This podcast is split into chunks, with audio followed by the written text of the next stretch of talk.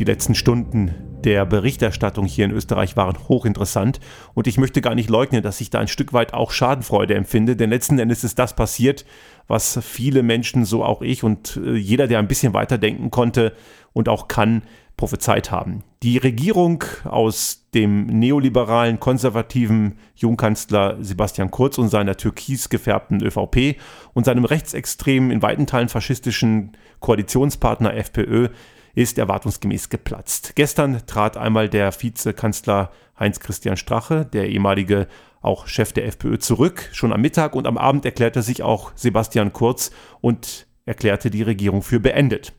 Die Menschen in Österreich dürfen wieder mal zur Wahlurne schreiten, aber da haben sie sicherlich schon recht viel Übung, haben sie ja in den letzten Monaten ja schon häufiger machen müssen.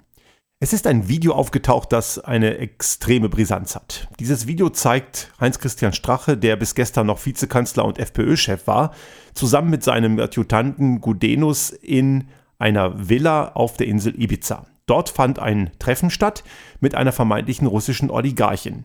Diese russische Oligarchin solle doch in Österreich investieren und würde dafür entsprechend auch Staatsaufträge bekommen, wenn denn die FPÖ erstmal an der Macht ist. Damit das geschieht, solle die Kronenzeitung, das reichweitenstärkste Boulevardblatt in Österreich, von dieser russischen Oligarchin übernommen werden und dort müssten dann die Journalisten sitzen, die entsprechend der FPÖ gefügig sind. Letzten Endes reden wir davon von einem Ausverkauf des Rechtsstaats. Macht und Einfluss gegen entsprechende Staatsaufträge. Genau das, was ja die Wähler solcher Parteien den anderen Parteien immer gerne vorwerfen, nur mit einer extremen Art und Weise.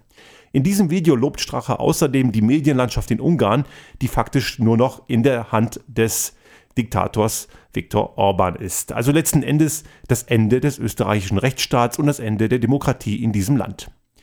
Das hat natürlich eine entsprechende Brisanz und deswegen hat sich dieses Video auch extrem verbreitet. Wenn Sie dieses Video nochmal mit den entsprechenden wertvollen Anmerkungen sehen möchten, dann empfehle ich die Medienplattform Der Spiegel und die Süddeutsche Zeitung, denn denen ist dieses Video zugespielt worden. Das Ganze ist schon einige Tage her und sie haben dieses Video, wie sie sagen, auf Echtheit geprüft. Auch ist diesen Medienvertretern für dieses Video kein Geld abverlangt worden. Man kann also davon ausgehen, dass es dort durchaus ein sehr honoriges Interesse gibt. Dieses Video ist schon einige Monate alt. Entstanden ist es im Vorfeld der Nationalratswahl in Österreich und die war im Herbst 2017. Also es ist keineswegs so, dass das jetzt im Vorfeld der EU-Wahl entstanden ist. Es ist allerdings durchaus anzunehmen, dass der Veröffentlichungszeitpunkt nicht von ungefähr kommt. Am Freitag bereits ist dieses Video online gestellt worden und wir sind eigentlich davon ausgegangen, dass am Samstagvormittag schon Konsequenzen erkennbar würden. Das ist dann letzten Endes so nicht gekommen. Der erste, der wirklich Konsequenzen zog, war Herr Strache selber, der am späten Vormittag von seinen Ämtern zurücktrat. Seine Rede und seine Ankündigung war dementsprechend wieder mal sehr fragwürdig. Er hat sich zwar einerseits entschuldigt, auch bei seiner Frau, wo er davon ausgeht, dass er auch ihre Gefühle verletzt haben könnte, was ich durchaus nachvollziehen kann. Allerdings hat sich, und das ist typisch für Rechtsextreme oder für Extremisten allgemein, wieder mal als Opfer dargestellt. Er sprach in seiner Rede von einem politischen, einem gezielten politischen Attentat gegen seine Partei und gegen ihn, vergisst allerdings dabei, dass dieses, wie er es als Attentat bezeichnet, nur funktionieren konnte, weil er das sagt, was er sagt und weil er so denkt, wie er denkt. Auch wenn es eine Falle war, wonach es momentan aussieht, dann konnte diese Falle nur zuschnappen, weil er eben diese Dinge gesagt hat, die er gesagt hat. Und das ist eben das Kritische. Es handelt sich also wieder einmal um die klassische Täter-Opfer-Umkehr. Mit richtig viel Mist um sich schmeißen und am Ende darüber rumjammern, dass es stinkt. Das ist eben typisch für Extremisten. Im Laufe des Nachmittags darüber hinaus wurde immer wieder die Erklärung von Sebastian Kurz aufgeschoben, Stück für Stück.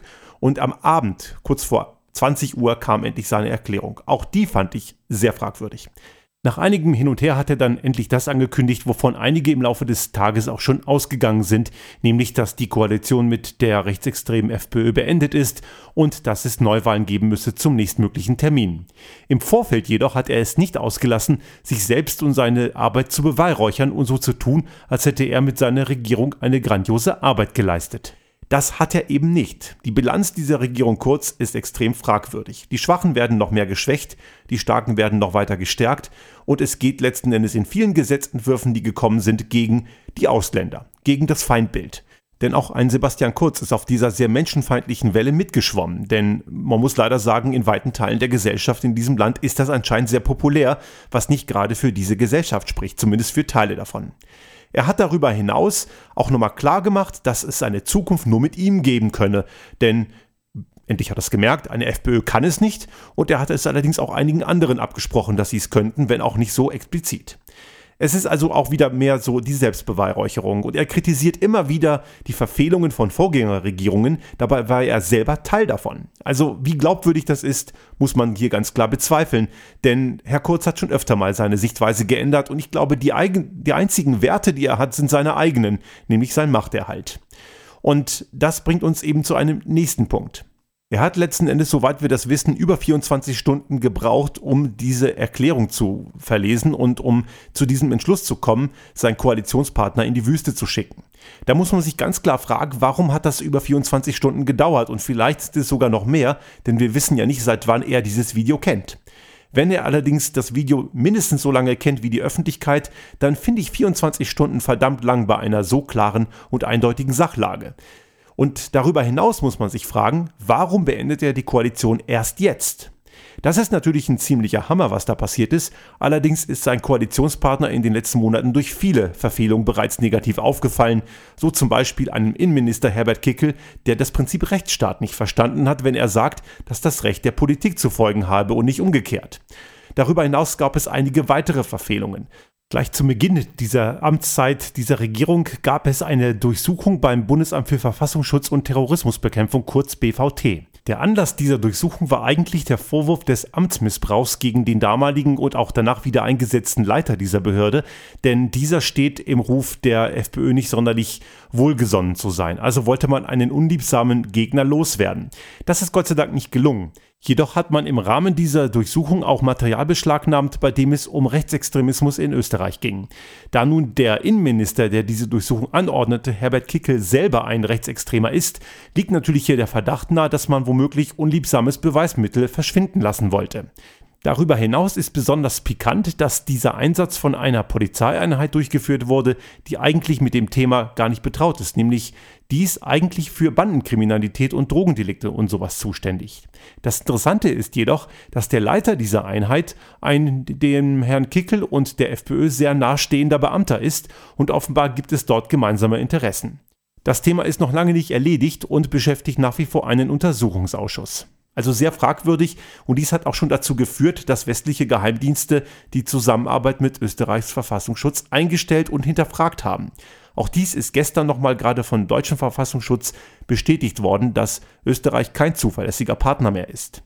Es gab also schon viele Verfehlungen und man spricht immer gerne von den in Anführungsstrichen Einzelfällen der FPÖ, die immer wieder durch rechtsextreme, widerwärtige, nationalsozialistische Hasspropaganda aufgefallen ist. Warum Sebastian Kurz Monate braucht, um seinen Koalitionspartner in die Wüste zu schicken, ist da umso mehr unverständlich. Und generell hätte er gar nicht erst diese Koalition eingehen dürfen. Es gab sehr viele Leute, die gewarnt haben vor einem Zusammenschluss und einer Koalition mit einer rechtsextremen Partei, wie die FPÖ eine ist. Im Vorfeld der Nationalratswahlen 2017 war ich auf einer Veranstaltung eingeladen im Justizpalast in Wien und habe dort am Tisch gesessen mit einem Nationalratsabgeordneten der ÖVP. Und wir sind ins Gespräch gekommen und haben dabei auch die möglichen Konstellationen nach der anstehenden Nationalratswahl diskutiert. Und angesichts der Umfragewerte, die damals vorlagen, war eigentlich klar, dass der Herr Kurz das Rennen macht. Und ich habe daraufhin erwähnt, dass ich davon ausgehe, dass dies passiert und dass er sich danach mit der rechtsextremen FPÖ ins Bett legen wird. Der besagte Nationalratsabgeordnete erwiderte zwar, dass er das auch nicht für gut hält, allerdings sei das Ganze nicht so schlimm aus seiner Sicht und man müsse eben nur mit diesem Koalitionspartner richtig umgehen können. Man sieht wieder einmal, das war falsch. Man kann mit Rechtsextremen nicht arbeiten. Es geht einfach nicht. Es gab auch schon Vorgänger von Herrn Kurz, die versucht haben, mit einer rechtsextremen Partei, wie die FPÖ eine ist, genau genommen eben mit dieser zu koalieren und allesamt sind sie gescheitert, was natürlich einfach daran liegt, dass die FPÖ keine demokratische Partei ist. Ein demokratisches System und eine demokratieverachtende Partei in einer Regierung, das verträgt sich nicht. Herr Kurz hat allerdings auch einige Zeit dafür gebraucht, auch gestern noch, das Ganze zu verstehen, denn von dem, was man weiß, muss man davon ausgehen, dass er den Nachmittag dazu genutzt hat, diese Koalition doch noch zu retten. Und auch das ist sehr, sehr fragwürdig. Es bleibt nur zu hoffen, dass er die Lektion gelernt hat und sollte er die Wahl im September oder wann auch immer gewinnen, dass er den gleichen Fehler nicht nochmal macht. Am kommenden Wochenende, also in einer Woche, sind Europawahlen. Und diese Wahl für Europa ist wirklich eine Schicksalswahl. Es besteht wirklich die Gefahr, dass ein Drittel der Sitze in den Händen von rechtsextremen faschistoiden Kleingeistern ist, die alles wollen, nur nicht Europa. Die wollen alles zerstören. Sie haben keine Konzepte für die Zukunft und keine Antworten auf relevante Fragen. Im Gegenteil, viele relevante Fragen werden von denen ja sogar noch negiert. So zum Beispiel die Klimakatastrophe wird von vielen von denen komplett geleugnet. Stattdessen Hass, Ausgrenzung, Feindbilder. Und damit werden keine Probleme gelöst, nur neue erzeugt.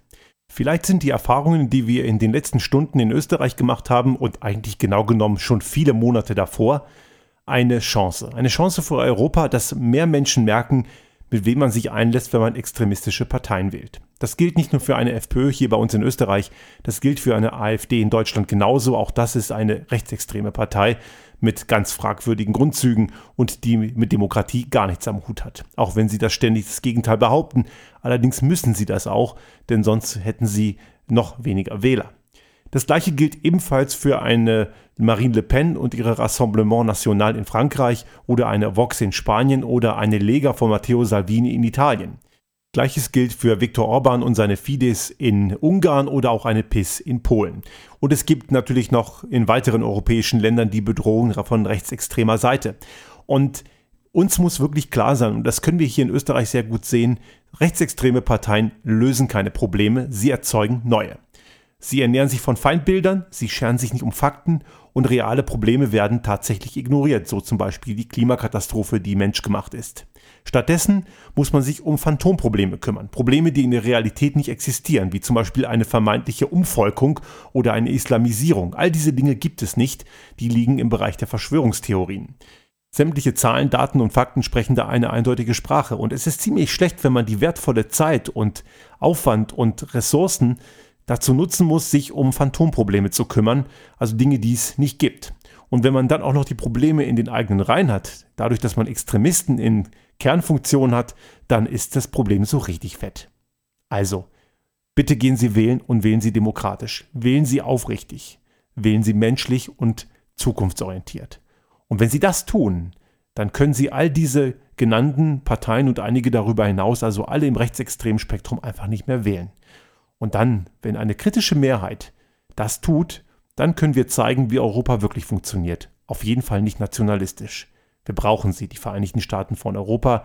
Wie schon oft in unserer Podcast-Reihe beschrieben, die Welt hat sich gewandelt. Zurück in eine Zeit der 70er und 80er Jahre oder gar noch weiter davor. Das kann nicht unser Ziel sein.